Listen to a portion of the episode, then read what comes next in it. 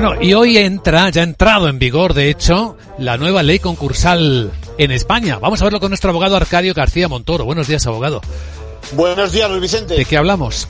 Ya era hora, ya era hora de que entrase en vigor esa reforma que Europa viene impulsando en materia de reestructuraciones empresariales.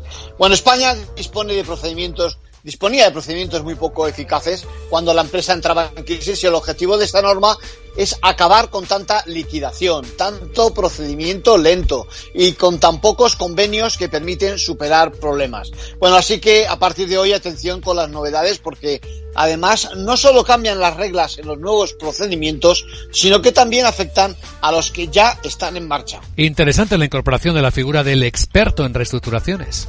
Sí, fíjate que cuando hablemos de nuevos planes para salir a flote de este proyecto empresarial, bueno, pues habrá, habrá que contar con el papel de este experto que además de ser un recurso del deudor o, de ayuda al grupo de acreedores importante, será quien va a valorar el resultado de la reestructuración.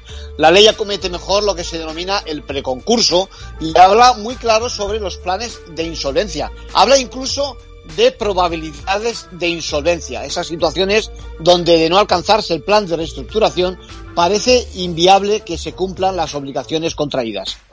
Pues sobre esto, una colección de podcasts en capitalradio.es aborda con Surus la segunda oportunidad para muchas empresas. En conclusión, pues muchos, muchos cambios, pero no quiero olvidar ese procedimiento especial para microempresas que va a venir muy bien el próximo trimestre, pero que, pero que se retrasa hasta primeros del próximo año, al igual que ocurre con el capítulo de aplazamientos y fraccionamientos de deudas con la agencia tributaria.